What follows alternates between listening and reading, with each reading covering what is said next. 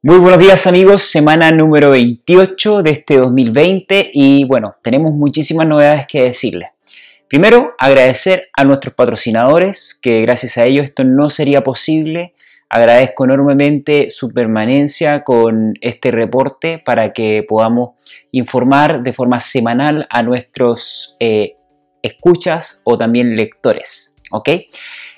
Una eh, cosa muy importante decirles de que China ya se acerca a los 5 dólares por kilo de cerdo. Sí, sigue escalando su precio.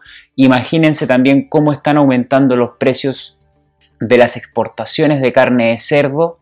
Eh, esto genera que China está pagando mucho más eh, valor o dinero por cada tonelada exportada. Estados Unidos tuvo un leve repunte en su precio local eh, sin embargo aún sigue muy complicado. Decirles que seguramente mucho tiempo venían eh, leyéndome que mm, la carne de pollo iba a superar la de cerdo y sí, ya es la más producida y es la más consumida en el mundo. Este 2020 se concretó.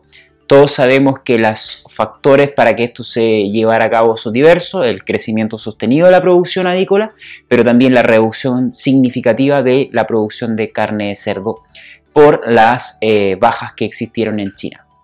Decirles también de que el país eh, México está trabajando muy fuerte en las exportaciones de carne fresca hacia China muy, es muy importante señalarles que eh, México es un país que está ya exportando a China, pero solo carne congelada. Así que los trabajos son muy fuertes para poder eh, exportar este tipo de carne también.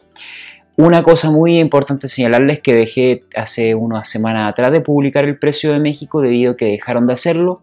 Sin embargo, ya estamos en conversaciones con algunos amigos eh, de esta industria para que podamos obtener los precios de referencia y poder publicarlos en nuestra página web.